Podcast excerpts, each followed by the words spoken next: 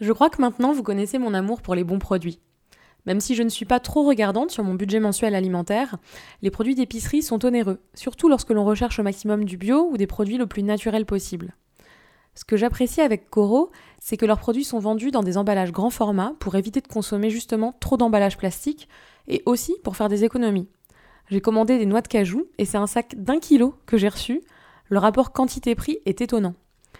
Ils ont également opté pour un circuit commercial court entre le producteur et le consommateur. Coro est une start-up basée à Berlin, spécialisée dans la vente en ligne de fruits secs, de noix, d'épices, de snacks, des super aliments, des sauces, des purées d'oléagineux. Leur purée de noisettes est incroyable, toute douce, 100% noisette, et tellement meilleure que la pâte à tartiner dont on ne doit pas prononcer le nom.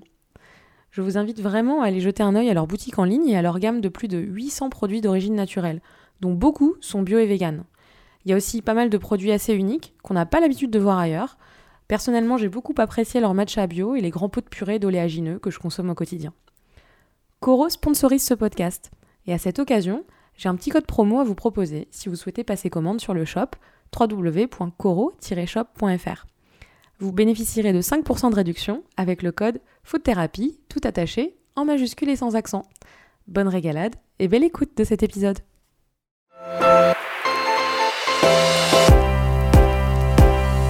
Hola et bienvenue dans ce nouvel épisode de Food Therapy, le podcast qui parle food et psychologie. Je suis Marion Nico, créatrice de contenu, marketing stratégiste dans la gastronomie, mais aussi foodie et psychologue de comptoir. Je partage ici mes analyses et explorations quant au lien entre nos émotions, notre état d'esprit, nos souvenirs et l'alimentation. Il est de ces rencontres qui semblent tomber du ciel. Enfin, si vous croyez comme moi aux signes et que vous suivez votre intuition, alors c'est ce que vous auriez pensé aussi de ma rencontre avec Marion. Là est notre premier point commun, un prénom. Marion Pézard, pour moi, c'est avant tout une voix, comme moi je le suis sûrement pour vous, chers auditeurs. Une voix sans visage, d'abord, qui accompagne des moments ou activités particulières, selon nos habitudes, nos journées ritualisées. Marion est créatrice du podcast Healthy Living, dans lequel elle décrypte les tendances bien-être. Certains des sujets qu'elle aborde font d'ailleurs écho à ceux de ce podcast. Rien d'étonnant, puisque Marion est naturopathe, et c'est surtout une grande curieuse, à la voix apaisante, aux questions pertinentes. Nous venons toutes deux du monde du marketing. Et si moi je ne l'ai pas complètement quitté, j'ai remarqué que nous avons eu un cheminement similaire dans notre évolution de vie. Je n'aime pas parler de changement de vie, car cela implique que les choses resteraient figées, alors que tout est toujours mouvement, évolution. À mesure que je prépare notre rencontre, je me rends compte que les points communs défilent. Elle vit désormais dans la région bordelaise, depuis 2020, comme moi. Lorsqu'elle me donne rendez-vous pour l'interview, je m'aperçois que son cabinet se trouve dans la rue voisine à mon domicile. Et puis quelques jours avant, j'écoute un de ses épisodes sur l'endométriose qu'on vient de me diagnostiquer. Et m'aperçois qu'elle-même en souffre et s'est formée dans l'accompagnement des femmes endométriosiques. Avant d'enregistrer cet épisode, on a beaucoup blablaté. C'est de ces rencontres non préparées dont vous ressortez enrichi, vous savez, je ne pouvais pas passer à côté de tous ces signes et je souhaitais vivement échanger avec Marion autour de son activité de podcasteuse et surtout de son rapport au bien-être. Je vous laisse avec notre discussion et si vous ne le faites pas déjà, je vous encourage à écouter son podcast. Belle écoute. Salut Marion. Salut Marion. Ça va? Ça va et toi? Ouais, merci de m'accueillir dans ton cabinet. Avec grand plaisir. Donc là, on est, à, on est à Bordeaux. Ouais. Euh, c'est assez marrant d'ailleurs parce que du coup, je t'ai contacté il y a peu. Ouais. Euh, et je savais pas si tu étais à Bordeaux. Moi, j'écoutais ton podcast depuis quelques mois. Et euh, en fait, en écoutant ton podcast, je me suis rendu compte que tu avais pas mal d'invités qui étaient dans la région. Donc, je me suis dit, mais est-ce qu'elle serait pas elle aussi ici? Est-ce qu'elle s'appellerait pas elle aussi Marion Ouais, ça, je savais pas trop non plus, tu vois. Et, puis, euh, et puis, bon, bah, du coup, tu as un podcast qui, s'appelle Elsie Living. Après, tu vas nous raconter. Mhm. Mais donc, il y a quand même pas mal de, de similitudes entre nous, de similarités. Et puis, euh, c'est marrant parce que tu, quand tu m'as donné l'adresse du cabinet, j'ai dit, mais en fait, euh, t'es juste à côté de chez moi. Quoi. Fallait qu'on se rencontre. Voilà, c'est ça. Euh, bah, du coup, est-ce que tu peux te présenter et nous parler un petit peu de toi? Alors, je m'appelle Marion, ça tu sais déjà. j'ai 30 ans, j'habite en région bordelaise. je suis naturopathe depuis quelques temps. Avant ça, je bossais dans le marketing. J'étais responsable marketing pour des grands hôtels à Paris, entre autres. Ok. Euh, j'ai eu besoin et envie de changer de vie, donc je me suis formée à la naturopathie. Et entre-temps, euh, comme j'avais six mois de battement avant que ma formation commence et que j'avais un métier dans lequel je rencontrais toujours du monde, j'étais toujours en contact avec plein de nouvelles personnes, je trouvais ça très très riche, très inspirant. Euh, je voulais pas me retrouver à être une naturopathe enfermée dans son cabinet tous les jours. Mm. Euh, J'avais besoin de voilà garder ce côté très très social et donc je me suis dit mais pourquoi pas lancer un podcast? Euh, L'idée m'est venue pendant les vacances d'été. Je suis partie faire le tour de France en voiture avec ma meilleure pote et puis tu vois en, en rêvassant sur la plage, en écoutant des podcasts, je me suis dit mais c'est vrai qu'il n'y a pas grand chose encore en podcast, encore moins sur le bien-être. C'était il, y a- il y a quelques temps. Et, euh, et mon idée, c'était un peu de décrypter tout ce qui se passait autour du bien-être parce Ouais. que euh, il, se passe quand même plein de trucs. Mm. Il y a un nouveau yoga qui sort toutes les trois semaines. On Mm. n'y comprend pas grand-chose. Et voilà, je voulais faire mettre en lumière des gens qui font les choses de manière positive et puis du coup décrypter euh, des, des tendances bien-être dont on peut entendre parler. Donc chaque, euh, chaque épisode euh, répond à un thème. Ouais. Euh, et voilà, et puis du coup le, le podcast s'est construit en parallèle que, que je terminais ma formation. Et là maintenant je suis installée donc en tant que naturopathe à Bordeaux, je consulte pas mal en visio aussi. Et je suis spécialisée dans l'accompagnement des femmes, donc sur tout ce qui touche à la gynéco, aux hormones. Euh, donc ça peut être euh, des problématiques de fertilité, du suivi de grossesse, mais aussi des pathologies gynéco, euh, des euh, déséquilibres hormonaux, des règles douloureuses, tous ces trucs de femmes, et puis un petit peu des sujets annexes aussi autour de la peau, de la digestion, du stress. euh, Enfin voilà, on n'a Ouais. qu'un seul corps et tout est lié. Donc, euh, donc voilà un peu ce que je fais dans ma vie. Ok, ouais, et endométriose, parce qu'en off, on a passé une demi-heure à en parler aussi. Donc si jamais. euh, On est dans la même équipe. Voilà, ouais. c'est ça, cette fameuse équipe. Mm. Euh, donc, l'objectif, c'était vraiment de mettre en lumière euh, les thématiques et puis des personnalités dans le monde du bien-être, mais aussi Ouais. vraiment, j'imagine, apporter des vraies réponses finalement aux auditeurs et pas. Euh, C'est vrai que tu disais, euh, il y a un yoga, un nouveau yoga qui sort toutes les trois semaines. C'est un peu décrypter. Ok, est-ce que ça c'est une tendance qui sort dans les magazines ou est-ce que vraiment il y a un réel bienfait à suivre cette pratique ou euh, Ouais. ce mouvement quoi? C'est vrai que l'idée de départ, je trouvais que tous les podcasts qui existaient à l'époque, donc ça fait euh, euh, presque trois ans que, que j'ai réfléchi à Ouais. tout ça et un peu plus de deux ans et demi que j'ai lancé. Euh, c'était que des épisodes où on parlait des gens, de leur parcours, beaucoup de choses autour de l'entrepreneuriat, etc.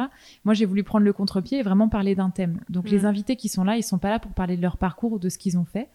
Euh, ils sont vraiment là pour, pour servir un thème et expliquer des choses aux gens. Ouais. Euh, ce qui me met des bâtons dans les roues parce que parfois il y a des gens que j'aimerais beaucoup interviewer parce qu'ils m'inspirent énormément, mais il n'y a pas un thème qui viendrait ou, ou alors d'autres Ouais. gens qui me contactent pour me parler du yoga, mais j'ai parlé 500 fois du yoga donc euh, je ne sais plus comment les Ouais. intégrer. Euh, donc pour ça j'ai créé d'autres petits hors-série vraiment euh, qui s'appellent le Healthy Gang où je, pour le coup je mets en lumière des personnalités, mais c'est un peu différent, c'est des, des formats plus exclusifs. Euh, mais voilà, l'idée c'était vraiment ça, de mettre en lumière un thème et d'ouvrir des portes dans l'esprit des Mhm. gens. Parce que c'est des épisodes qui font 30-40 minutes, donc évidemment on peut jamais traiter euh, Oui, toute exhaustive. euh, voilà, Mm. Il y a trop de choses, même en parlant de yoga, 30-40 minutes, t'as pas fait le tour. Mais l'idée, c'était un peu d'ouvrir des portes et de donner des contacts aussi, puisque j'interviewe pas mal de praticiens, de personnes qui sont dans le, dans le secteur du bien-être. Et donc, d'ouvrir des portes dans l'esprit des gens, de se dire, mais en fait, peut-être que je pourrais m'intéresser à ça, ça me ferait peut-être du bien. Ouais. Et si jamais ils veulent creuser, bah, soit contacter la personne que j'ai interviewée, soit se renseigner près de chez eux. de s'informer, etc. voilà. Après, c'est vrai que ça reste quelque chose de très générique et quand on est naturopathe, on fait vraiment de l'individualisation. Mhm. Donc, euh, donc voilà, c'est une première porte, mais c'est loin d'être euh, d'être abouti. Si ça peut juste amener un peu de bonnes énergies C'est donner d'ouvrir des billes un peu, quoi, en fait, hein. Exactement ça. Mhm. Ouais. Et puis beaucoup de beaucoup de gens depuis que j'ai ouvert mon cabinet aussi me contactent pour être suivis de manière Ouais. plus personnelle. Parce que bah, ils ont suivi tout ce que je racontais dans le podcast, tout ce que mes invités racontent, et donc ils se sentent aussi peut-être en confiance. Et ils ont envie maintenant de s'intéresser à eux de manière plus plus individuelle, quoi. J'allais te demander justement, parce que l'objectif de cet épisode, c'est un peu de, bah, de parler de toi. Et puis, euh, je voulais à la fois parler euh, du bien-être Ouais. euh, et aussi parler du podcast, en fait, comme média. Ouais. Et, euh, et je me disais, comme toi, tu es naturopathe, est-ce que d'un point de vue business, en fait, le podcast, est-ce que ça t'apporte justement de nouveaux patients Mais et, ouais. et comment tu arrives à. Est-ce que c'était une surprise pour toi ou c'est quel- quelque chose que avais, auquel tu avais réfléchi? Parce que tu viens du marketing quand même. Donc on a cette dire. fibre. C'est ce que j'allais dire. J'ai beau venir du marketing, je me suis fait complètement euh, happée par cette histoire de podcast. Quand je l'ai lancé, vraiment, c'est ce que je te disais, je voulais rester un peu dans la boucle. Euh, je voulais euh, garder euh, du, un contact avec des gens que j'appréciais ou qui m'inspiraient.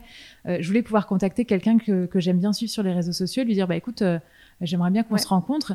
Et alors, quand tu as dans ta signature d'email le nom d'un palace parisien, on est toujours content de répondre à ton mail en général, sauf si c'est des factures peut-être.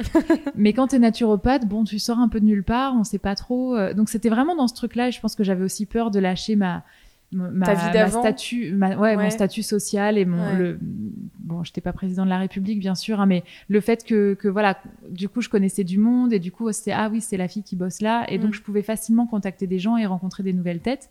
Donc vraiment, l'idée de départ, c'était ça, et, et de m'amuser et d'apprendre plein de trucs. Et j'aurais jamais dit que ça prendrait euh, à ce point-là. Pourtant, c'est quand même, ça prend de l'énergie, du temps, donc. euh, J'aurais pu anticiper un business, mais à l'époque, les podcasts, franchement, les gens n'en vivaient pas. Ouais, il y a trois ans. euh, bah, même enfin, aujourd'hui, il y en a quand même très peu, quoi, aussi, Ouais, qui arrivent à en vivre. Mais c'est un énorme boom. En, en six mois, il s'est passé déjà En tellement de trucs. 2020, c'est euh, fou, parce que même moi, je vois la différence. Le mien est quand même beaucoup plus récent que le tien, mais euh, au début, quand je l'ai lancé, bah, il y en avait pas beaucoup. Ouais. Et en et Ah, mais six là, mois c'est plus fou, tard, on sait plus quoi fou. écouter, quoi. Ouais, ouais. On sait plus quoi écouter. Et euh, ouais, donc c'est vraiment cette idée de, de, de rester euh, vraiment le côté euh, relationnel. Et puis finalement, euh, j'ai commencé à être contactée par euh, une marque, puis une deuxième, puis des, des, des agents ou des studios de podcast qui m'ont con- contacté pour euh, vendre de l'espace sur mon podcast, etc. Donc le podcast a commencé à être un petit peu commercialisé. Alors attention, hein, je j'en vis pas à 100% et je roule pas sur l'or non plus, mais c'est quand même assez impressionnant de, au bout d'un an, en fait, de Mm. voir des marques qui sont intéressées par ce que tu fais Ouais. et te dire, mais j'ai beau voir les statistiques, ça paraît très très flou. Le Mm. nombre d'écoutes, euh, bon, c'est très bien, mais euh, comme un podcast, euh, tu le vis aussi, tu fais ça tranquille chez toi, derrière ton micro, tu te rends pas compte de la portée que ça peut avoir. Ouais. Et le jour où j'ai ouvert mon cabinet, le premier mois, j'ai été mais submergée de demandes de rendez-vous. Et je me disais, mais d'où viennent ces gens? Comment c'est possible? En fait, euh, normalement, tu ouvres ton cabinet, euh, tu rames, quoi. Et t'en avais pas parlé ouvertement à travers le podcast? Si, un petit peu, mais Un petit peu, vite un petit fait, peu sur quoi. Insta. ouais. C'est ça, vite fait. Et puis, euh, et puis en fait, je me suis rendu compte que bah, non seulement il y avait beaucoup de gens qui écoutaient ce podcast, même si les chiffres me parlaient pas, en fait, c'était hyper concret. Et puis j'ai pu rencontrer les gens qui m'écoutaient, puisque c'est des gens qui viennent en consultation. Ça, c'est intéressant. Et ouais, c'est passionnant. Ouais. C'est passionnant. Et puis du coup, c'est des gens qui ont aussi déjà une certaine connaissance.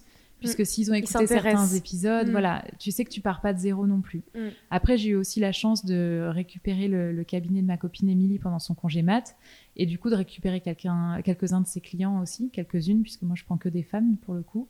Euh, donc voilà, ça s'est vraiment fait comme ça, mais le podcast est encore aujourd'hui euh, le, le- le moyen de remplir mon agenda de naturopathe, et je l'aurais, mais alors jamais, jamais, jamais imaginé. Ouais, ça s'est bien goupillé, quoi. Bah ouais, à chaque fois je me dis mais quelle et- bénédiction ce truc de podcast, quelle idée, je sais pas quel éclair de génie j'ai eu quand j'ai lancé ça, mais Bah après il y a des choses, enfin je sais pas, moi je me dis qu'il y a des trucs qui sont un petit peu écrits et puis ouais, en même pense. temps, euh, ben parce que t'étais sur le bon chemin, je pense, tu vois, t'as Ouais, ouais, trouvé ouais. ta et voie puis au bon et- endroit au bon moment parce que ça. parce que oui on n'était pas très nombreux sur le podcast à ce moment-là Ouais. et que du coup j'ai pu me faire aussi euh, euh, mon, mon Une petit- place. ouais ma petite place et Mm. mon, mon petit réseau d'auditeurs et d'auditrices quoi Ouais. Ah, c'est intéressant. Et euh, toi, t'écoutes des podcasts? Ah bah oui à fond. Tout, enfin, Tu À écoutes fond. toujours des podcasts? Ouais Ou- mais alors j'ai très euh, je suis très cyclique dans mon écoute de podcast comme je te disais en off euh, en ce moment, j'ai beaucoup de travaux. Euh, je viens de déménager, je fais beaucoup de travaux, donc j'ai jamais autant écouté de podcasts de ma vie parce que bah, je Pendant que peins la des tête dans le murs, c'est ça, en peignant des murs. Je me dis purée, mais cet épisode il faisait une heure et demie, il est déjà fini, j'ai toujours pas fini mon mur. Donc non, ouais, j'en ai, j'en écoute beaucoup. Euh, avant, j'en, j'en écoutais en allant bosser. Ouais. J'écoutais Génération XX quasiment tous les matins. Ça m'a, euh, ça m'a mis dans Bah, une, je crois une que ambiance. quand ceux qui euh, avons, qui avons commencé à écouter des podcasts il y a 3-4 ans, bah, c'est un peu la base Ouais, génération ça, la quoi. poudre aussi, c'était Ouais. les premiers que j'écoutais. Mais alors, ça m'a donné envie de monter mon truc et ça m'a vraiment, tu vois, fait infuser dans, dans toutes ces good vibes de femmes qui se lançaient dans des business Mm. et tout. Et ouais, j'en écoute toujours euh, pas mal aujourd'hui, plein de choses assez variées. Mais c'est vrai qu'il y a tellement de trucs que je me retrouve un peu perdue parfois, donc j'ai tendance à aller toujours sur les, mes bons classiques. Et puis quand j'ai un peu plus de temps, là, je vais creuser, je vais chercher, je vais découvrir d'autres podcasts. Et c'est marrant, j'avais commencé à écouter le tien euh, peut-être dix jours avant que tu m'écrives. Ah ouais? Dans ma fameuse phase de travaux, Ah, de c'est marrant peinture. ça. Ah d'accord, je savais pas. Ah ouais, C'est trop drôle. marrant, trop marrant. J'en ai bouffé plein d'un coup, du coup. Ah ouais. C'était mon Mais je suis assez, euh, euh, moi j'allais dire, je suis assez euh, loyale en fait, assez fidèle au podcast. C'est-à-dire que quand j'en ai trouvé un qui me plaît, euh, je dis pas que je vais écouter tous les épisodes. Je vais, je vais un peu piocher, voir euh, Ouais. ce qui- ce qu'il y a, parce que l'avantage c'est que maintenant quand tu découvres un podcast, souvent il y a déjà. euh, ah bah, il y a un 15-20 peu de... épisodes. Ouais, ouais, il y a un peu d'ancienneté. mais, mais je vais euh, binger comme une série en fait. Bah, pareil. Ça m'a fait ça avec le cœur sur la table. Euh, purée, en une après-midi, je me les suis tous écoutés. Euh, J'étais en train de faire de la pâtisserie et pareil, j'ai fait Mais non, c'est pas possible, c'est déjà, C'est déjà fini, mais comme une série, quoi. C'est vraiment ça. Mais je pense que l'avantage de ce, ce média, et c'est ce que je dis souvent quand, quand je parle de podcast, c'est qu'il occupe un sens qui est Mm. encore un peu libre. Euh, la vue, malheureusement, elle est, elle est tellement saturée d'images, elle trop est tellement saturée de choses. Mm. Ouais, que ce soit les séries, les réseaux sociaux, Mm. dans la rue, les pubs, les machins, on est, Ouais. on est hyper sollicité. Et du coup, ça permet à notre corps de capter une info, d'apprendre souvent des choses, puisque la plupart des podcasts quand même sont assez instructifs, Ouais. euh, tout en pouvant euh, marcher dans la rue, euh, être, enfin voilà, faire d'autres choses. Et c'est vrai que je trouve que pour ça, le, le podcast a un côté très intimiste parce qu'on Ouais. te susurre des trucs dans l'oreille Mm. et, et ça te permet de, voilà, de quand même continuer à faire d'autres trucs. Moi, Mm. parfois, on me dit, ah, je t'écoute en faisant la vaisselle, ça me fait vachement rire parce Ouais. que, parce que voilà, t'es dans le quotidien des gens et c'est ce qui crée aussi un attachement euh, hyper important. Euh, et puis le fait de- d'entendre la voix. Alors moi, j'ai un truc. j'allais euh, te parler de la voix parce que Ouais. c'est marrant quand je suis arrivée tout à l'heure du coup. Euh, bah en fait tu m'as dit euh, Marion. Et du coup j'ai entendu ta voix et je- tu dis bah oui je connais la voix faut quoi que j'enlève mes écouteurs.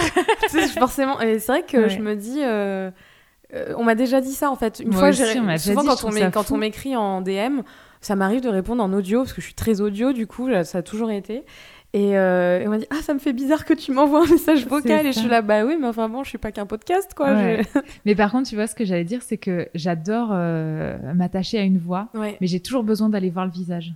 Ah ouais Ouais, j'ai besoin de savoir euh, qui est en train de me parler dans l'oreille. Mais euh, pourtant, toi, on voit pas trop le tien, je trouve, sur Non, ton Insta. Et il y a peu de podcasts, en fait, où on, où on connaît la voix de la personne. Enfin, on Le met un visage, c'est ce que je veux dire. Ouais, ouais, ouais. C'est vrai, que moi, je me monte beaucoup sur... euh, Enfin, au début, je le faisais pas. Puis, au bout d'un moment, j'ai dit, bon, allez, je vais un peu personnifier ça. Bon, aussi Ouais, le t'as côté raison, hein. marketing, quoi. Tu vois, je me suis dit, bon, c'est toujours plus engageant de montrer qui on est. Mm. Mais euh, j'étais pas forcément à l'aise avec cette idée. Moi, je que- suis un peu trop sauvage, je pense. Mais... bah, il y a ça, puis aussi, tu vois, moi, on m'a dit, euh, oui, alors les podcasts, euh, pour monétiser ou simplement pour avoir plus de visibilité, tu peux faire sur YouTube avec une vidéo. J'ai dit, non, mais en fait, moi, si j'ai choisi ce format, c'est parce que je suis à l'aise avec Bah, l'audio. ouais. Donc, c'est surtout pas pour montrer ma tronche, en fait, quoi. Ouais. C'est pas du tout l'objectif. Alors, tu vois, pour le coup, YouTube, c'est complètement. Je te fais complètement dériver de ton sujet, mais comme je suis méga pipelette, c'est pas grave, vas-y. Euh, pour le coup, YouTube, je me suis beaucoup posé la question aussi. J'en Ouais. ai parlé avec pas mal d'autres podcasteurs et podcasteuses.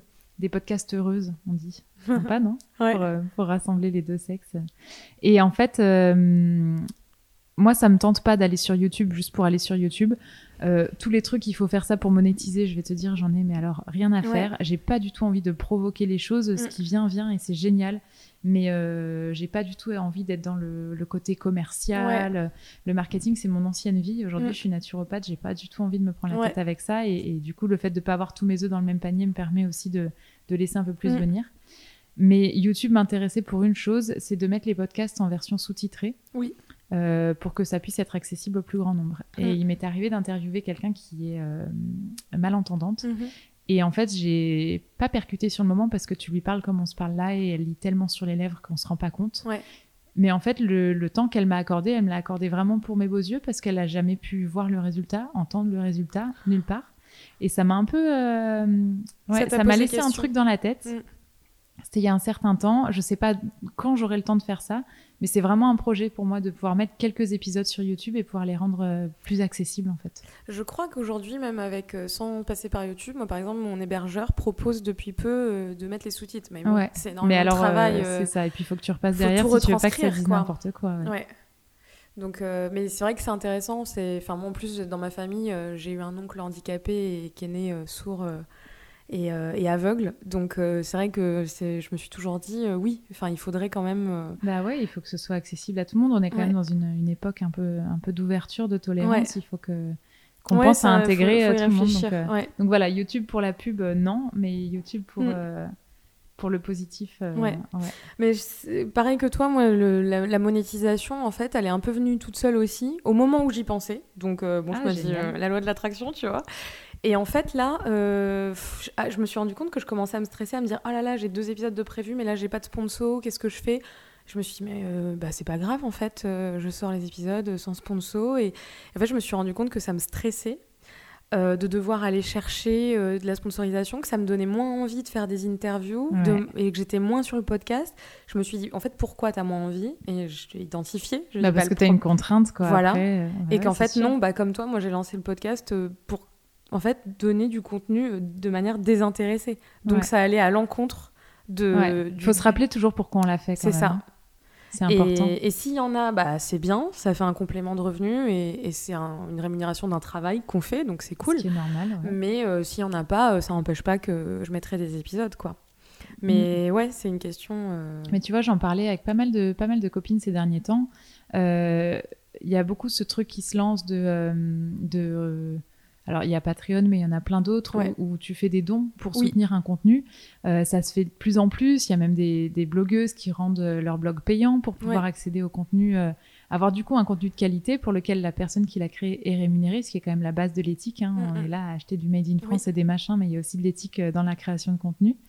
Et, euh, et c'est un truc qui me, moi, qui m'a traversé l'esprit. Et du coup, j'ai ouvert une petite possibilité au don euh, sur mon podcast. Alors, clairement, c'est hyper anecdotique, mais c'est juste euh, une manière pour les gens de pouvoir aussi se rendre compte que voilà, ils écoutent des contenus euh, toutes les semaines euh, gratuitement, Oui. et que s'ils ont envie de remercier ou de féliciter, ou si ça a pu changer des choses dans leur vie, et du coup, bah, qu'ils sont un petit peu reconnaissants dans Oui. la gratitude, voilà, faire ce petit truc de don. Et, et j'ai l'impression qu'en France, c'est pas très très établi Non, et c'est pas très facile, mais aux États-Unis, ça se fait Et énormément en par Allemagne exemple. aussi, ça marche ah ouais bien.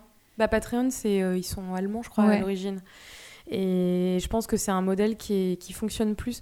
Qu'il faudrait peut-être, tu vois, Mais euh, pour pas se prendre la tête avec la sponsor, mais juste. euh, C'est ça, mais je se pense que l'entrepreneuriat en France, de manière générale, est, est mal perçu, que ce- quel Mhm. qu'il soit, alors que bah, on est quand même beaucoup de petits. Je pense qu'on est majoritairement plus des petits entrepreneurs que que des gros PDG quoi donc euh, Ouais. et euh, c'est vrai que comme tu dis enfin le contenu c'est c'est du travail et c'est euh, et oui enfin quand tu quand tu fais une pige pour un magazine euh, ben t'es journaliste euh, t'es rémunéré donc euh, Pas bien, mais t'es rémunéré. pas bien, mais t'es rémunéré. Et c'est vrai que, bah, je pense que comme en fait le contenu est à disposition, quel qu'il soit, C'est ça, c'est Euh, qu'aujourd'hui, ça a perdu de la valeur. c'est ça. Ouais. Et tu vois, pour le coup, sur ma casquette de naturopathe, c'est quelque chose qui m'a beaucoup questionné parce qu'il y a une tonne d'infos qui circulent sur les, sur les réseaux sociaux. Tu peux trouver plein, plein de, de- de trucs auxquels te référer. Et euh, moi, j'ai jamais trop voulu rentrer là-dedans et je me suis toujours dit, mais t'es nul, en fait, tout le monde euh, euh, partage plein de trucs, t'as plein de connaissances aussi. Pourquoi tu parles pas de euh, ce qui se passe pendant le cycle menstruel, de comment aider à avoir moins de douleurs de règles, toutes ces choses-là. Et je me suis dit, mais d'un autre côté, pour moi, c'est pas des infos qui doivent se, déjà se balancer à tout le monde, puisque Mm. ça dépend de chaque personne. Ouais. Alors bien sûr, tu as des douleurs de règles, mettre une bouillotte, ça n'a rien de secret, tout le monde le sait plus ou moins. Mais c'est pas individualisé du coup Voilà. comme conseil quoi. mais après, c'est ça qui me dérange aussi, c'est que c'est pas individualisé du tout. Et puis, c'est des infos qui, en fait, euh, nécessitent du temps, de la recherche, et je trouve que ça a une valeur et que c'est dommage de balancer tout ça comme ça gratos sur les réseaux Ouais. sociaux. Et euh, alors, j'ai un peu les fesses entre deux chaises, tu vois. Je joue le jeu de temps en temps, je partage quelques découvertes parce que je me dis, bah, moi, ça m'a, ça m'a fait des frissons de découvrir ce truc, il faut que les gens le sachent. Euh, et d'un autre côté, je reste euh, vraiment dans la parcimonie parce que je trouve important qu'on ait des infos qui soient propres à nous. Mm. Et on ne s'est jamais autant égaré au niveau de sa santé qu'en suivant toutes les tendances qui passaient sur Insta et toutes les infos qu'on nous balance comme ça gratos. Ouais. Donc je trouve qu'il faut vraiment redonner de la valeur au contenu. Et si c'est pas avec un sponsor parce que bah il y en a pas toujours ou parce qu'il faut trouver un sponsor qui est aligné avec nos valeurs, moi c'est vraiment quelque chose euh, Mm. Ah oui. sur laquelle je fais super gaffe. J'imagine que toi Mm, aussi. Euh, du coup, ça peut être aussi par le soutien comme ça des personnes qui, qui Mm. écoutent et, euh, et j'espère que petit à petit ce sera de plus en plus ancré dans les mœurs Ouais. euh, en France. Quoi. Moi, je serais plus à l'aise avec ça, c'est sûr. Et euh, surtout parce qu'au bout d'un moment, en fait, euh, je me dis, je me sens redevable des marques. Ouais. Alors que moi, je, je, je, je promets rien, en fait.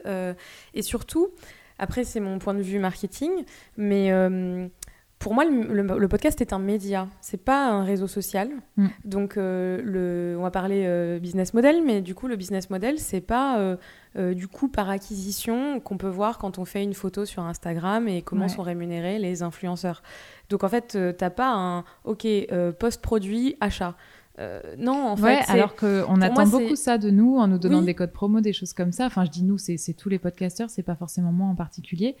Euh, Il y a un taux de conversion qui est pas très bon dans les podcasts. Il faut le savoir. Vous, annonceurs, Mais ne rêvez pas à ce que ça vende des ça. produits? C'est un, média de notoriété, c'est pas un média C'est de comme la télévision ou la radio en fait. Mm. Et, et finalement, euh, si les gens, si les marques te disent bah ça sert à rien, tu dis bah en même temps, la publicité, les origines, c'est quoi? Enfin, je veux dire, Coca-Cola, ils continuent de faire de la pub alors que tout le monde dans le monde, pense vraiment que C'est de la le monde présence à l'esprit. connaît Coca-Cola. Et c'est juste Mm. en fait, bah tu fais découvrir ta marque.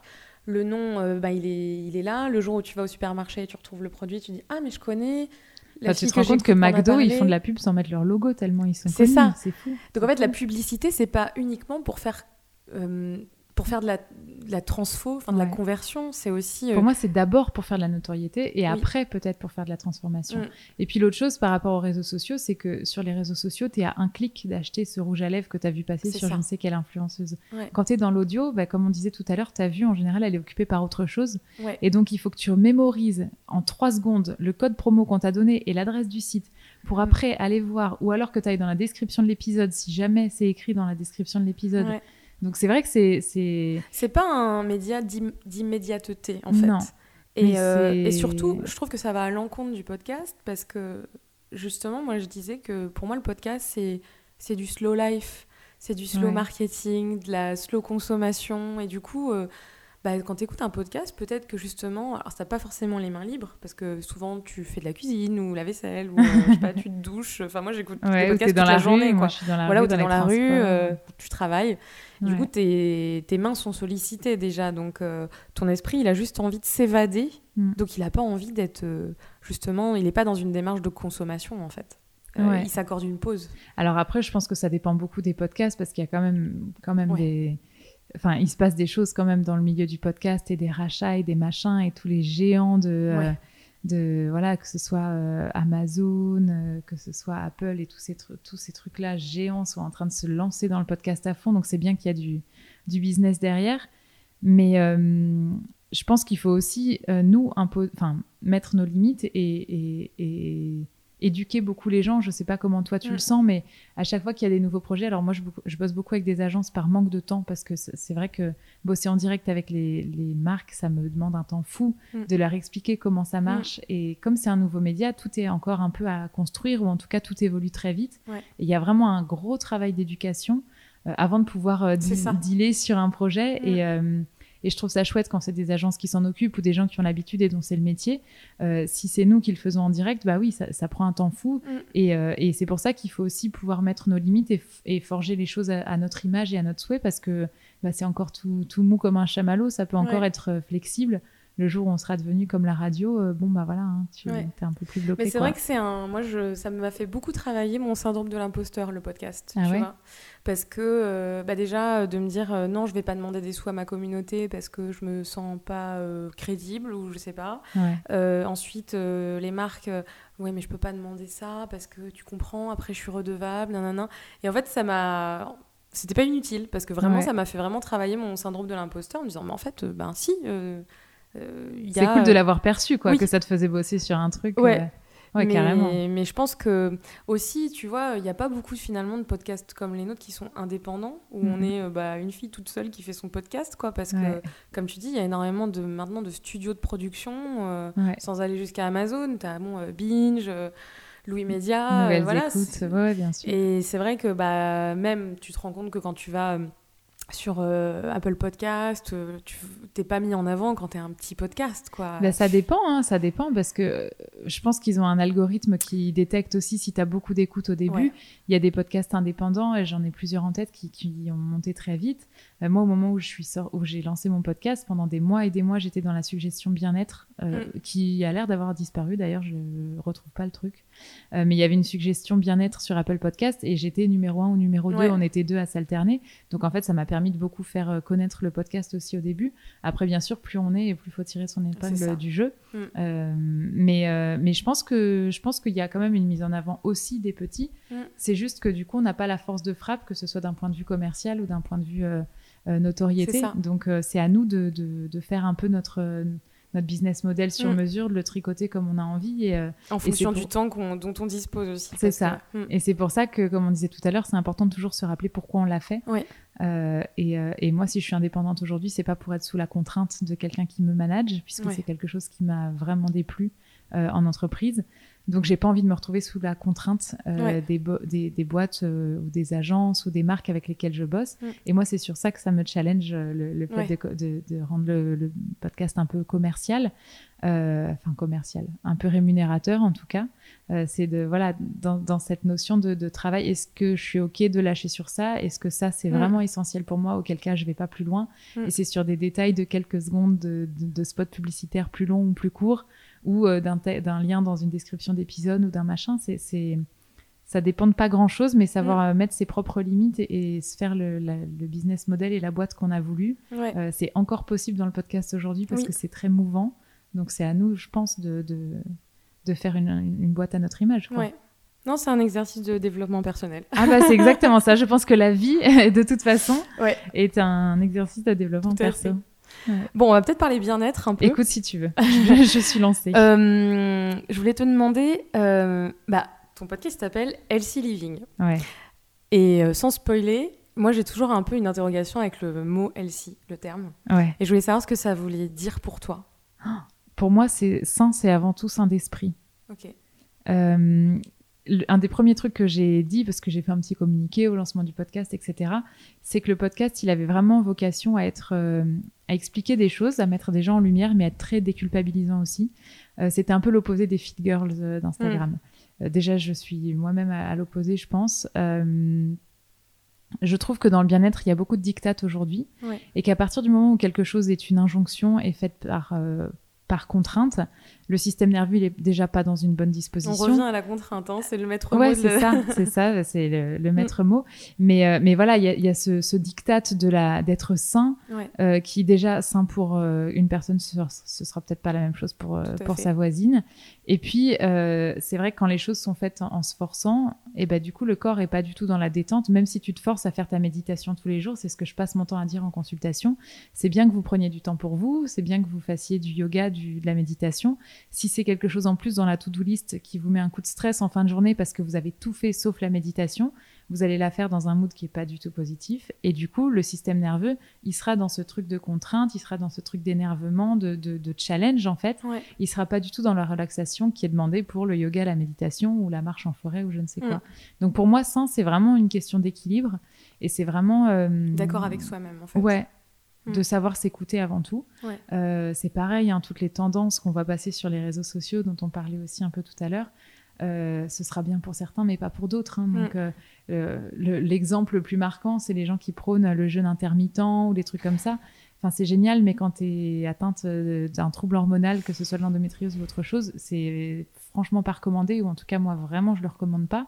Euh, et il y a des personnes qui vont poursuivre ce qui a, ce qui a été balancé gratos comme contenu sur les réseaux forcément la question de pourquoi je le fais. Quoi. Oui, et de qu'est-ce que ça fait à mon corps. Mm. C'est surtout ça. Mm. Et est-ce que j'ai envie vraiment de le faire? Est-ce que je le ressens dans mes tripes que vraiment c'est mieux pour moi de louper un repas et, et, ça me va bien? Ou est-ce que je le fais parce qu'il paraît que c'est bien sans, sans m'écouter? Donc, euh, mm. c'est dur aujourd'hui de s'écouter, d'être aligné avec soi-même. Bah, c'est dur de s'écouter parce que quand tu donnes cette définition avec laquelle je suis plutôt d'accord, tu as des gens qui vont dire Bah alors, euh, quand je m'écoute, ça veut dire quoi Que quand j'ai envie de bouffer du McDo pendant trois semaines, il faut que je bouffe du McDo? Ouais, mais ça, c'est ta tête. C'est ton mental, c'est pas ton corps. je suis pas sûre que ton corps te demande de manger du McDo, C'est justement ça. C'est le mm. mental qui te demande ça, c'est pas ton corps. Mm. Mais le truc, c'est que pour réussir à écouter son corps, il faut être, euh, il faut être calme, il faut être sans d'esprit, il faut être posé. Et il faut s'accorder du temps du temps de rien du tout, du temps de, flânerie et de et c'est tellement pas valorisé dans notre société que euh, on préfère aller regarder sur Insta ce que notre fit girl euh, nous dit de faire quoi. C'est ça. Après, je pense que quand tu écoutes du podcast, euh, tu es un petit peu plus dans ce mood. J'espère, ouais. Ah, j'espère qu'on apporte ça avec nos, podcasts à toutes les deux, en tout cas. Ouais, faut espérer. et quel rapport tu as au bien-être? Parce que donc, naturopathe, mais euh, comment ça arrivé euh, cette envie de tourner vers la naturopathie? Est-ce qu'il y a eu une rencontre euh, où tu avais un mode de vie qui était. Enfin, quelle est l'histoire derrière ton rapport au bien-être? C'est un peu ma question en fait. Ouais. Écoute, j'ai toujours été celle qui faisait un peu gaffe à ce qu'elle mangeait. Je pense que ça a vraiment commencé dans l'assiette. avant l'écologie, avant le bien-être, avant tous ces trucs-là, c'était plus euh, malheureusement un regard euh, euh, silhouette plutôt qu'un regard santé, mm. comme beaucoup de femmes encore aujourd'hui. Et, du coup, j'ai toujours été à faire quand même assez gaffe à mon, alimentation. Si mes potes, elles se bourraient de pizza, moi, j'allais quand même prendre une petite salade à côté. J'étais un peu plus comme ça. Mais t'étais du coup dans la restriction? bah j'ai alors j'ai été assez vite ouais j'ai été assez vite ado dans, dans, tous ces tous ces comportements pas très sains justement euh, par rapport à l'alimentation, de restriction, de compensation. Euh, c'est derrière tous ces comportements en général il y a une vraie volonté de contrôle et mm. ça c'est quelque chose qui se travaille en psy et mm. pas du tout dans l'assiette justement. L'assiette mm. n'est qu'une euh, qu'une finalité, que la partie immergée de l'iceberg. Donc ouais, je me suis toujours, j'ai toujours aimé, enfin j'ai toujours senti que mon corps avait besoin quand même de manger plutôt sain, mais c'était pas toujours très très sain dans ma tête. Parce que c'était sain, c'est-à-dire est-ce que tu considères aujourd'hui avec le recul que tu avais les apports nutritionnels qu'il te fallait dans l'assiette ou non, parce que c'était très irrégulier. J'allais faire super gaffe à un moment, puis pas gaffe du tout à un autre. C'était pas un mode de vie, quoi. Euh, voilà, c'était pas, c'était pas un mode de vie. Enfin, je, voilà, je sentais que j'allais mal digérer si je mangeais pas de légumes pendant plusieurs jours, euh, ce genre de choses. Si je partais en vacances avec les potes, je revenais avec le bide en vrac, c'était sûr. Mm. Euh, mais j'avais pas assez de connaissances aussi. J'ai vu plein de diététiciennes, mais bon, qui sont toujours là pour te faire perdre un petit kilo, alors qu'en réalité, il vaudrait mieux te faire apprécier ce kilo dans ta tête plutôt qu'essayer de te le faire perdre à, tout prix, quoi. Euh, et, donc voilà, j'ai vachement été dans tout ça. Euh, ça s'est un peu calmé à l'âge adulte parce que je pense que mon métabolisme a un peu évolué, que je faisais du sport, que j'ai trouvé un, petit rythme. Mais pendant mes premières années de, boulot, pour le coup, j'ai été vraiment, euh, vraiment sous le coup du stress, beaucoup. Bah, je faisais un métier que, que, tu connais qui est quand même souvent assez stressant, dans un milieu mm. qui est très très exigeant. Et euh, je commençais à plus me, plus me reconnaître. J'avais de grosses, grosses douleurs de ventre. Ça a commencé comme ça. Euh, vraiment, j'avais le ventre tellement tendu que j'avais l'impression qu'il faisait plus partie de mon corps. C'est comme si je le sentais même plus. Quoi. Ok. Et, euh, et j'ai eu la chance de tomber sur une, une, une, fille qui est devenue une copine, dont la belle-sœur était naturopathe. Et elle m'a dit, écoute, t'as toujours mal au ventre. moi, ma belle-sœur, elle est naturo, elle vient s'installer. ça m'a fait des miracles. Je savais pas trop ce que c'était, ce truc-là. J'avais déjà entendu une blogueuse en parler. Je m'étais dit bon. Encore un truc de Jean Voilà, voilà. Non, non, pour moi c'était plus euh, une diététicienne plus plus, tu vois, version version tu manges des plantes quoi. Mm. Donc je me suis dit bon, why not? De toute façon, ça m'intéressait. Tu vois, j'ai toujours été hyper intéressée par ces trucs-là.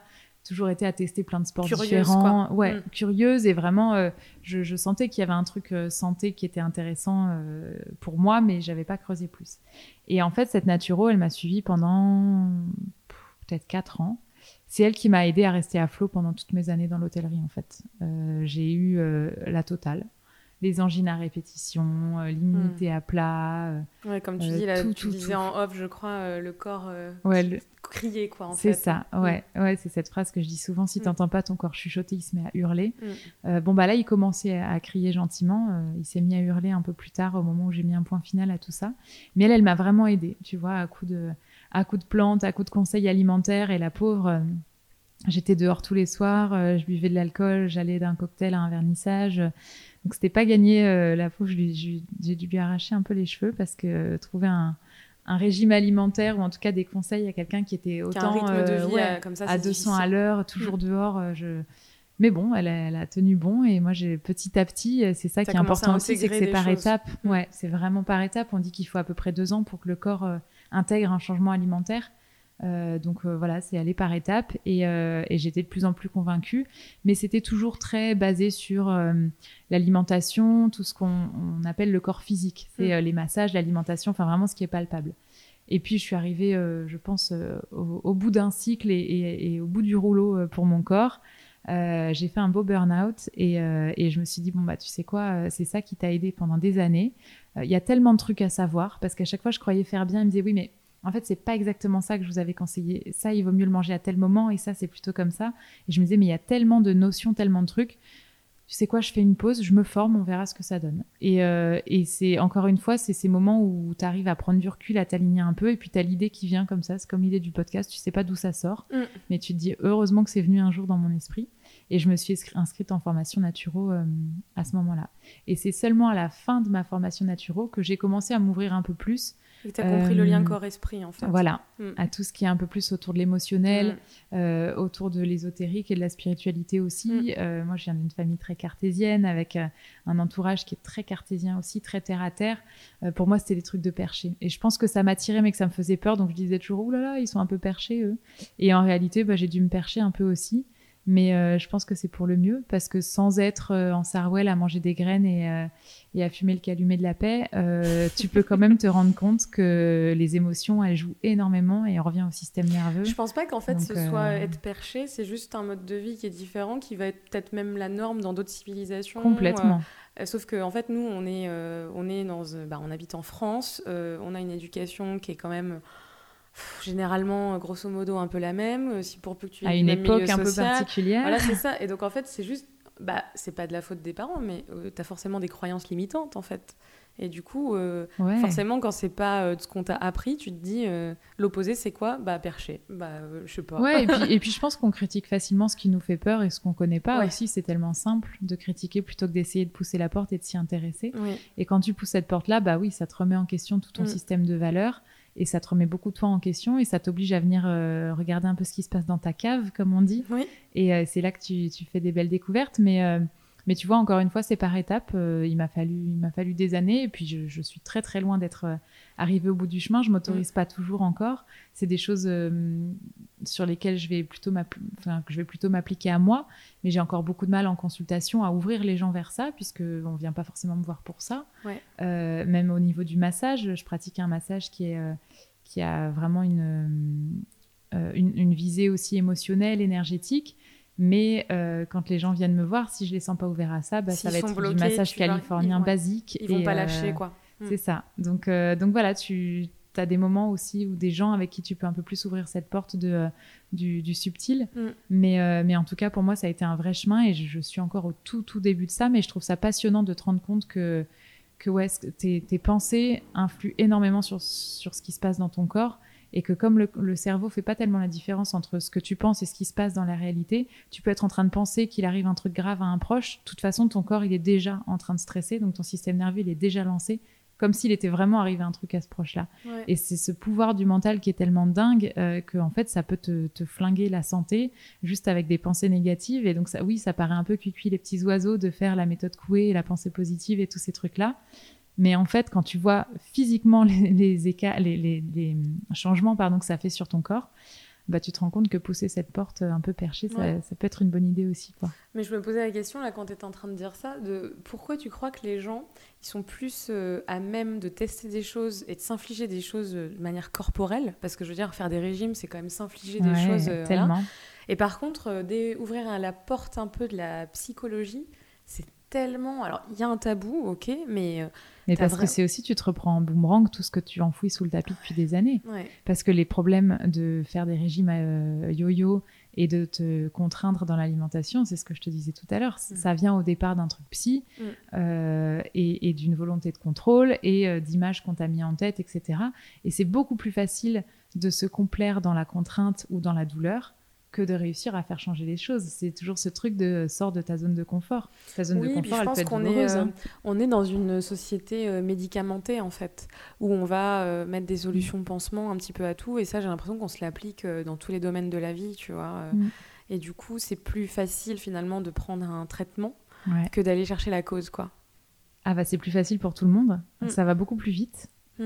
Euh, ça Moi, ça, personnellement, ça, ça, me satisfait jamais, mais euh, j'aime bah, bien comprendre en bah, fait les C'est ça. Et puis mm. le, le truc, c'est que il faut pas avoir en tête euh, vraiment le, clivage médecin naturopathe parce que, en tout cas, moi, je suis pas du tout là-dedans mm. et j'ai été sauvée par des médecins plus d'une fois. Et s'ils étaient pas là, bah, on n'aurait pas les avancées qu'on a aujourd'hui sur le cancer ou sur plein d'autres pathologies dont l'endométriose, hein, parce mm. que moi, le jour où tu as une lésion, je vais pas aller t'ouvrir le ventre pour l'enlever. Hein, Dis-toi tout de suite, c'est pas la peine de m'appeler pour ça. euh, en revanche, euh, l'un ne va pas sans l'autre. Et mm. aujourd'hui, on est, euh, je saurais pas dire d'où ça vient, ou en tout cas, ce serait peut-être pas politiquement correct, mais euh, euh, il y a une, énorme euh, attention qui est portée sur la science et très peu sur l'expérience et très peu sur le naturel. Le problème, c'est que la science, telle qu'on la connaît aujourd'hui, on a un, très faible recul par rapport à ce que les civilisations anciennes utilisent depuis des millénaires. Mm. Euh, quand on regarde ce qui se dit en Ayurveda, les, textes védiques qui datent quand même mm. de des milliers et des milliers d'années. pourquoi ils font ça? Peut-être que c'est pas prouvé par la science, mais d'un autre côté, il y a un tel recul que nous, on n'a pas avec, euh, avec la science aujourd'hui. Mm. Donc, euh, je pense que l'un ne va pas sans l'autre et qu'il serait de bon ton de rééquilibrer un peu les choses. Et que euh, quand on voit un, client chez un médecin, le médecin ne répond pas que la, que la naturo s'occupe de ce qui la regarde, bah parce qu'en fait, la santé du médecin, ça nous regarde, du, patient, pardon, ça, regarde le médecin comme la naturopathe, en fait. Donc, donc voilà, il, faut, il vaudrait mieux bosser un peu plus main dans la main, mais en tout cas, de mon point de vue, l'un ne va pas sans l'autre. Et quand j'accompagne des femmes, j'essaye souvent euh, de d'avoir l'avis de leur médecin aussi ou de leur dire de demander au médecin de m'appeler s'il y a un truc qu'ils comprennent pas. Mm. Euh, quand j'accompagne des femmes enceintes, je fais attention de donner que des compléments alimentaires que les médecins vont connaître, que les gynécos, mm. sages-femmes, etc. Euh, c'est vraiment important qu'on bosse ensemble parce que la médecine va faire de l'urgence. va traiter un symptôme grave, un truc vraiment sur, sur le moment. Et puis nous, on va faire de la prévention et du travail de terrain. Donc c'est super important de, voilà, de savoir donner sa place à chacun.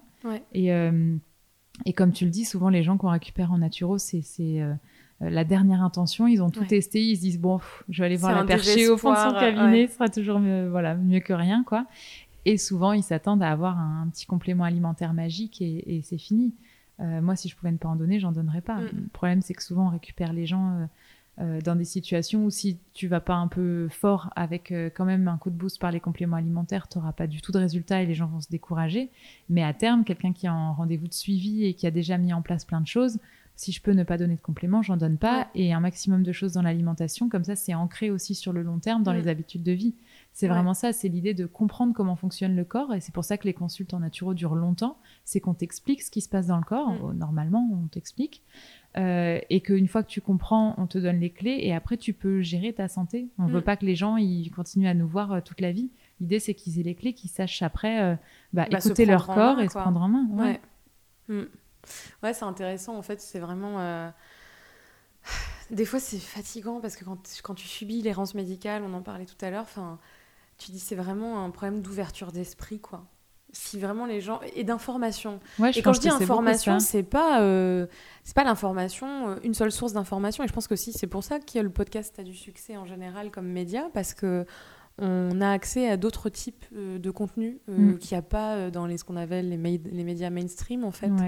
Et euh, ne serait-ce que par. Euh, c'est plus libre. Hein. Une histoire de vie, quelqu'un qui va raconter son histoire, en fait, tu dis Ah, d'accord, en fait, il a fait ça, je savais même pas que ça, on pouvait le faire, que, mm. ça existait. Et, et c'est vrai que. Euh, oui, enfin, c'est vraiment une question, de, je pense, d'ouverture d'esprit. Et, et si tu voyages pas du tout, que tu t'informes pas de manière un petit peu plus ouverte, et que tu restes que cantonné à ce qu'on t'a toujours appris, Ouais. Mais je pense qu'il y a aussi une question d'ego dans tout ça et de savoir se remettre en question. Mm. Euh, cette fameuse phrase je sais que je ne sais pas, il faudrait se la rappeler un peu mm. plus souvent parce qu'en fait, euh, même si la science elle te prouve un truc, il y a tellement de milliers de choses qu'on ne sait pas. Mm. Euh, tu vois, on dit toujours nous en naturo que plutôt d'extraire une molécule d'une plante et de prendre ça, autant prendre la plante de base parce qu'il y a le totem, donc tout ce qu'il y a mm. autour dans la plante, qui fait que cette plante, elle marche depuis des millénaires. Mais si tu extrais que la molécule, peut-être qu'il y a d'autres choses autour dans la plante que tu ne connais pas, des mm. molécules qu'on n'a pas encore découvertes, dont on ne sait pas à quoi elles servent. Mais en fait, si la nature, elle a fait cette plante de cette manière-là, c'est peut-être que c'est ça qui est bon pour nous et pas juste la petite molécule extraite. Tu vois et, et, quand on m'avait expliqué ça en, formation d'aroma, euh, donc l'utilisation des huiles essentielles, etc., je m'étais dit, mais en fait, ouais, c'est dingue parce qu'on a l'impression qu'on connaît tout et mm. que parce qu'on a la science, on a tout découvert. Mais il y a tellement de... Il faudrait juste être un peu plus humble et avoir un peu moins d'ego et se dire, il y a encore des milliers de choses qu'on connaît pas. Et donc, ouais, aujourd'hui, tu es gynéco, tu, bon, tout, tout, le monde vient te voir en disant, j'ai des douleurs pendant mes règles. Au lieu de répondre, c'est normal, renseigne-toi. Non, ce n'est pas normal. Mm. Euh, sur plein de sujets, c'est comme ça. Et euh, Justement, par rapport à l'endométriose, j'ai vu une phrase, je sais plus où l'autre jour, un des comptes Insta que j'ai commencé à suivre pour m'informer sur le sujet, du coup. Et c'était quelqu'un qui disait bah, si tu vas voir un médecin et tu dis j'ai hyper mal au ventre, mais euh, digestivement c'est la cata, on va pas te dire c'est normal. Mm. Donc en fait, c'est pourquoi on dit ça à une femme quand elle dit qu'elle a des, des règles Parce qu'on ne sait pas. Mais, mais c'est terrible. Enfin, c'est. Ouais, c'est dommage, mais si ça touchait les hommes, peut-être qu'on en saurait un peu plus. Mm peut-être qu'on saurait un peu plus sur, sur ce qui se passe. thème. C'est un autre un autre sujet. Non mais non mais voilà, tu vois, c'est il faut ah, aussi voilà savoir mettre l'ego de côté, se dire il y a sûrement des choses qu'on ne sait pas, mm. euh, laisser les portes ouvertes à des nouvelles découvertes et, mm. et tâtonner. En naturopathie, euh, jamais je vais dire à quelqu'un vous avez ça, je vous donne ça. Je dis, on va tester ça, on va voir si le corps réagit bien. Chaque personne est différent, mm. chaque corps est différent, chaque endométriosique a une endométriose différente. Euh, c'est, je pense que ça, ça ferait avancer les choses, mais euh, dans une époque où on aime bien tout mettre dans des cases, c'est compliqué. Mm.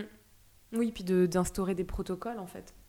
Mm. Et justement, c'est pas, euh, c'est pas le, le, concept du naturo, quoi, finalement. Bah non, après, il y a des, évidemment, il y a des bases communes, hein. mm. mais, mais ouais, c'est adapté à chacun et, et voir comment chacun réagit. Tu vois, j'ai une femme qui va me dire, bah, ce truc que vous m'avez donné, je l'ai pas supporté, je l'ai arrêté tout de suite. Et une autre qui m'a dit, mais j'en reveux, en fait, ça m'a tellement aidé. Ok. Ok, bah, chacune est différente, je note. Et mm. du coup, peut-être que telle molécule lui va pas à tel moment de la journée parce qu'elle a mangé ça le matin. Mm. Euh, c'est complexe, hein. C'est, Effectivement, c'est complexe. Mm. Mais c'est ce qui fait qu'on prend du temps avec les gens et que et qu'il faut un peu de passion aussi pour faire ça, je pense. Ouais, c'est clair. Comprendre les gens et puis surtout s'intéresser à l'autre, Ouais, l'écouter, ouais. Euh, Donc toi, ça fait trois saisons déjà que tu as le podcast Ouais, j'ai clôturé la troisième saison. Donc beaucoup d'invités quand même. euh, Ouais. euh, je- Tu sais combien t'en as eu en tout? Euh, je sais que j'ai plus de 100 épisodes. Ah oui. Après, il y a quelques épisodes où je parle seule. Euh, mais j'ai ouais, un peu plus de 80 invités, je pense.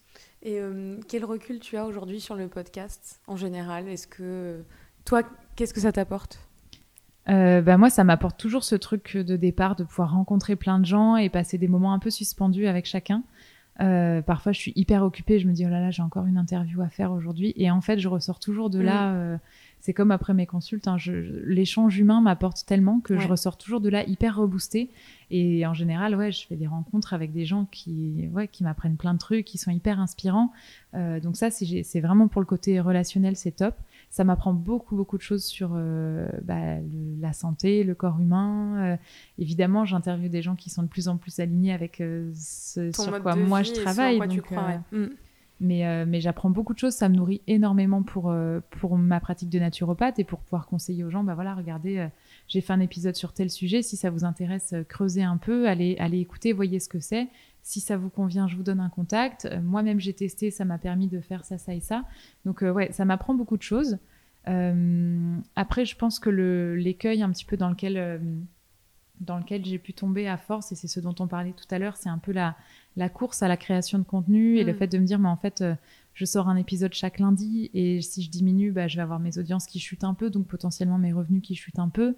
Comme c'est tout le tout début de la commercialisation du podcast, bah, j'ai pas envie de ralentir euh, les choses.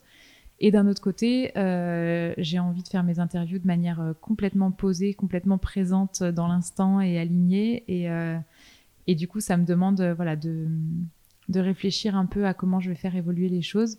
Euh, je pense à plein de choses pour la prochaine saison, donc rien n'est. Il me faut quelques semaines de vacances d'été là pour, C'est ça. pour que ce soit plus clair. Il mais faut de la disponibilité d'esprit en fait. C'est ça, ouais. Mm.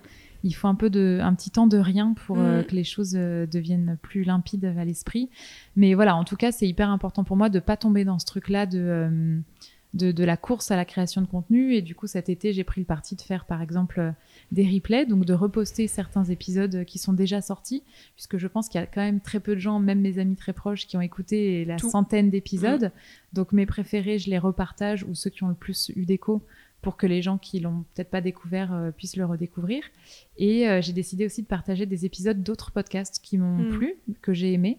Euh, parce qu'en fait, c'est du contenu qui existe, c'est du contenu qui est passionnant, passionnant et qui mériterait d'être, euh, Mm. selon moi, découvert par les personnes qui ont l'habitude de me suivre. Ouais. Donc, euh, donc ça aussi, j'ai voulu le faire cet été dans cet esprit un peu slow dont tu parlais Mm. pour, pour pas être à la course au contenu. Et s'il faut que je diminue un peu le rythme, ben, je diminuerai un peu le rythme Mm. ou je reverrai les choses autrement. Mais, mais voilà, j'ai envie d'être, de rester alignée sur mon idée de départ, que ça ne devienne pas une usine à gaz, ce podcast, que je garde toujours autant de plaisir. Et c'est pour ça qu'on se rappelle toujours pourquoi on l'a fait. Ouais. Euh, et après, tu en parlais un peu tout à l'heure, mais c'est vrai que j'aimerais de plus en plus amener les gens à trouver des clés pour eux. Mm. Euh, J'ai commencé à le faire avec quelques séances de relaxation, de Mm. méditation, des choses comme ça. J'aimerais vraiment poursuivre ça. J'aimerais vraiment pouvoir euh, proposer plus de clés aux gens et que non seulement on parle de bien-être, mais qu'on puisse aussi l'appliquer au quotidien. Ouais. Donc voilà, ça mouline dans mon esprit à 10 000 à l'heure, mais euh, ça verra le jour à la, à la rentrée prochaine, je pense. euh. Et là, justement, tu disais que tu avais des épisodes préférés, etc. Ma question, c'est est-ce qu'il y a un invité, ou plutôt une thématique, puisque avant des invités, tu traites des thématiques, est-ce qu'il y a quelque chose que tu as vraiment euh, découvert, finalement, à travers un, un enregistrement d'épisode Ouais. Et euh, ça a changé ta vie, tu te l'es appliqué euh, Est-ce qu'il y a quelque chose en particulier? Il y en a plein. Il y en a plein. Là, tu vois, je pense à un épisode sur le levain. C'était le premier épisode de la saison 3. Euh, en fait, euh, Adriano, il a fait, c'est un ancien journaliste, il a fait des recherches pas possibles sur le pain, sur le bienfait du levain et le fait qu'en fait le levain euh, prédigère à peu près euh, tout le gluten qu'il y a dans le blé et donc ça rend un pain hyper digeste et que donc tous ces problèmes d'indigestion, euh, d'intolérance au gluten, elles viennent peut-être aussi du fait qu'on fait plus le pain comme on le faisait avant et Ouais. qu'on met de la levure euh, chimique pour que ça aille plus vite chez le boulanger et qu'on utilise des farines raffinées. Euh, ça, ça a énormément changé ma vie parce que moi j'évitais tout ce qui est gluten, tout ce qui est inflammatoire, etc. Donc euh, bah, c'est le kiff quand même de manger du pain. Tu peux manger du pain. Ouais, j'en mangeais un petit peu, mais ouais, je, je sais exactement. Euh, et puis, euh, ça me permet aussi d'en parler en consultation naturo. Mm. Donc, euh, j'aime bien, quand je te dis mes épisodes préférés, en vrai, je les aime tous. Mais c'est les épisodes qui sont les plus spécifiques, les plus documentés, où les gens vraiment ont fait des recherches, connaissent beaucoup. Il y en a un sur le CBD, Mm. avec la fondatrice de la marque Ocaran. Bon, bah voilà, elle, elle, elle baigne dedans depuis, depuis des années, des années. Donc, ce qu'elle t'explique, c'est hyper limpide. Et, euh, et c'est sur un sujet qui a vraiment besoin d'être euh, encore euh, évoqué parce que les gens croient encore que, Qu'on va que le CBD c'est de la drogue et Ouais. que c'est une bêtise que les jeunes s'amusent à prendre. Mm. Loin de là, il y a des essais thérapeutiques, ça va très Moi, c'est la seule chose et- qui m'a soulagée ces derniers mois euh, Bah pendant ouais. mes crises d'endométriose, Bah ouais. que je ne savais pas que j'avais de l'endométriose. C'est la seule chose qui arrivait à me soulager parce que le paracétamol, euh, que dalle. Mm. Et j'avais pas tellement envie de me bourrer de euh, voilà de, de doliprane ou quoi que ce soit. Et c'est vrai que ben tu te rends compte que oui, quand ça a un effet sur ton corps et presque immédiat en plus pour le coup, Ouais. ben je dis pourquoi pas. Enfin me mettre Bah trois ouais, gouttes hein. sous la langue, c'est pas non plus. plus, euh, ça j'ai pas l'impression de faire du mal à mon corps, tu vois. directement, donc- euh, Non, non, c'est clair. Puis c'est Mm. une plante, donc il n'y a pas tellement de soucis. Et puis le fait de le mettre sous la langue, ça passe directement dans le sang, alors que quand Mm. tu prends un paracétamol, il doit passer par toute la digestion, et c'est un sacré, euh, un sacré roller coaster là-dedans. Donc, euh, Ouais. donc voilà, il y a un autre épisode où j'ai vraiment appris des trucs. Euh, c'est sur celui sur l'ostéogyme. Ok. Euh, c'est le dernier de cette saison-là. Je l'ai pas écouté euh, ouais, pas encore. Euh, c'est un homme qui a développé ça, donc c'est vraiment des mouvements qui t'aident d'un point de vue ostéo, Ok. et notamment tout sous son dernier bouquin qui est sur la femme. Et, et donc il y a des postures que je fais régulièrement et qui aident à vasculariser la zone du petit bassin, à détendre le psoas, puisque ce qu'on ne sait pas, c'est qu'une grosse partie des douleurs de règles et des tensions dans cette zone-là viennent d'un psoas qui est spasmé, et le psoas, c'est un, un muscle qui un, oui, un muscle qui est à l'intérieur, euh, entre autres, du bassin et qui prend tous les déchets du corps et qu'on ne bouge jamais. Et comme on est assis toute la journée dans des jeans slim et des machins, Mm. eh ben, c'est une catastrophe. Et en fait, quand on détend son psoas, on se rend compte qu'on a beaucoup moins de congestion et de douleur dans le petit bassin. Ah, c'est fou. Euh, donc ouais, ça fait partie des choses que j'ai euh, euh, apprises et mis en place euh, au quotidien, quoi. Ouais. Donc ouais, c'est quand même euh, déjà rien, Bah, rien que pour moi, c'est cool le podcast. Ce que tu dis, ces rencontres, en fait, elles sont tellement enrichissantes parce que.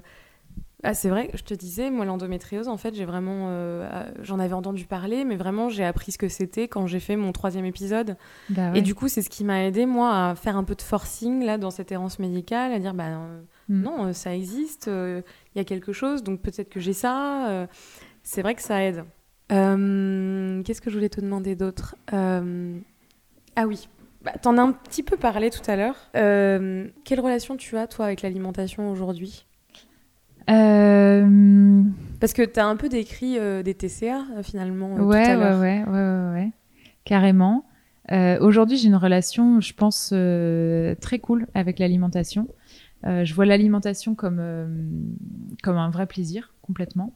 Je m'interdis absolument rien, malgré le fait que euh, je soigne mon endométriose par le naturel et que donc je, je n'ai aucun traitement pour ça. Euh, donc forcément, je fais attention à pas manger des pizzas matin, midi et soir. Bon, je pense que je je tiendrai pas longtemps à ce rythme-là. Euh, donc forcément, il y a, euh, je mange de tout, mais pas dans des quantités euh, démesurées parce que je sais que sinon mon corps va me rappeler à l'ordre. Mm. Mais j'estime que j'ai finalement cette chance d'avoir cette petite alarme de mon Mm. corps où ça commence à tirer dès que j'ai un peu abusé. Euh, comme ça, je sais corriger le tir avant de me prendre un mur, quoi. Et euh, ce qui a beaucoup changé aussi dans ma vision de l'alimentation par rapport à la naturopathie, c'est de l'avoir vraiment comme un carburant. Ouais. Parce que on a la... en fait, c'est- c'est la base de la base, quoi. On Mm. nous a jamais dit que ce qu'on mangeait, c'était ce qui allait donner de l'énergie à notre corps et le faire tourner. On dissocie complètement ça. Mm. Euh, si dans ta voiture tu mets pas le bon carburant, elle va pas rouler bien longtemps, quoi. Et bah nous pareil. Donc Mm. en fait, euh, bah, si j'ai une grosse journée, je vais apporter une nourriture qui soutient mon corps Mm. et vraiment regarder d'un point de vue euh, nutritif et pas juste d'un point de vue plaisir ou d'un point de vue ce qu'on m'a appris à manger au petit déj, c'est-à-dire tartine de pain Sans beurre. te poser la question, Ouais, en fait, non. du pourquoi. C'est ça.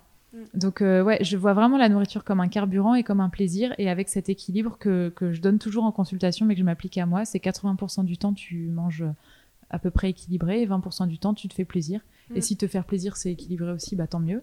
Et, euh, et sinon, euh, voilà, oublie la naturo euh, 20% du temps et tu vois, tu peux faire la semaine bien, le week-end plaisir et, et ça tombe bien, on est vendredi soir.